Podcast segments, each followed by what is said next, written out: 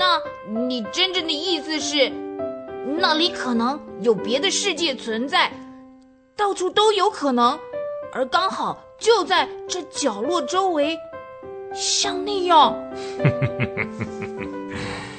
没有更多可能的事了。奇怪啊，不知道他们在学校里拿什么来教这些孩子。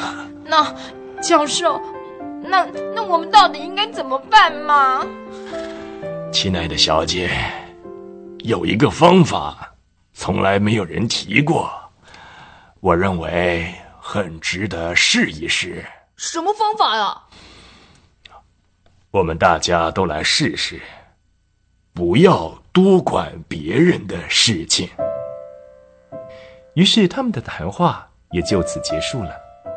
后来的情形对露西要好多了，爱德芒再也没有嘲笑他，而且大家都不再谈衣橱的事情了，知道这是一个很危险的话题。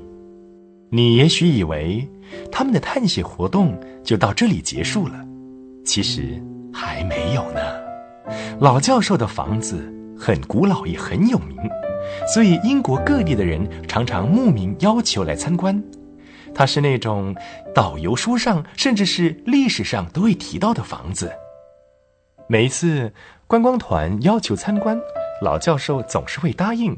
每次都是由女管家马克列太太担任向导，并且为他们解说图画、盔甲和图书馆珍藏的书。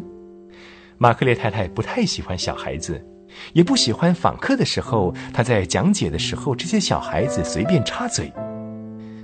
苏珊、彼得刚刚到的那天早上，玛格丽太太已经对他们说：“记住，我带着人来参观的时候，你们一定要回避。”好像我们每个人打算要花掉早上大半的时间，跟着这群陌生人打转似的。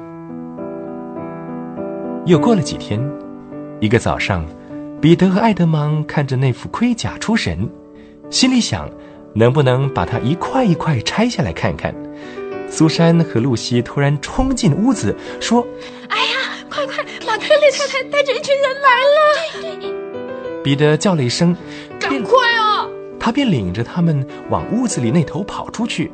跑过那间绿色房子，到了图书室，突然听到玛克丽太太的声音就在他们前面。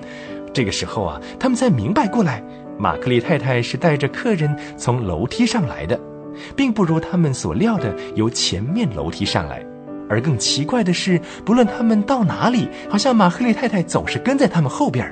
这究竟是怎么回事呢？把他们弄得晕头转向，还是玛克丽太太有意要和他们碰头呢？还是这屋子里？有某种魔术发生作用，故意要把他们赶进纳里亚呢？那就不知道了。最后才听苏珊说道：“哎呀，这些客人真讨厌，把我们追到放到衣橱的空房子里来了。我看我们还是躲进去，等他们过去了再说。他们不会到那里去的。快快快，我们躲进去吧。”于是他们进去了。刚进屋子，又听到通道里有人讲话。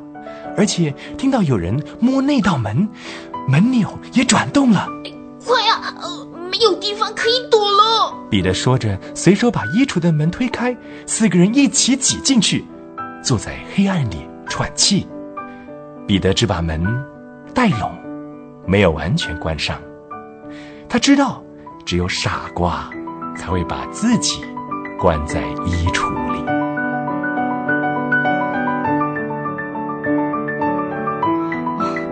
希望马克雷太太赶快说完，赶快把他们带走！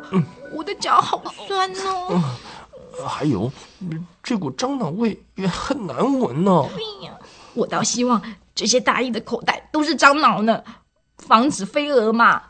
我我好像觉得我的背上有什么东西在搓我啊！哎，你们觉得冷吗？呃，真的有点冷，真是岂有此理！还有点湿呢，咦，我我好像坐在什么湿的东西上面，而且越来越湿了啦，他们已经走了，我们出去吧。啊啊啊，你看，奇怪，怎么我靠着的东西会变成树呢？还有还有，你看看那边，还有光，还有光线射过来。哎呀，真的呀，你你们看，周围都是树林，原来那些潮湿的东西是雪。我们一直是到了露西说的那个森林里来了。彼得说的对，他们真的到了森林里来了。他们四个人站在白雪反映的日光之下，直眨着眼睛。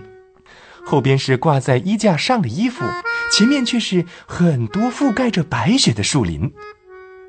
露西，前几天我没有相信你的话，觉得很对不起你。现在我向你道歉，你能原谅？吗？你？你你可以跟我握握手吗？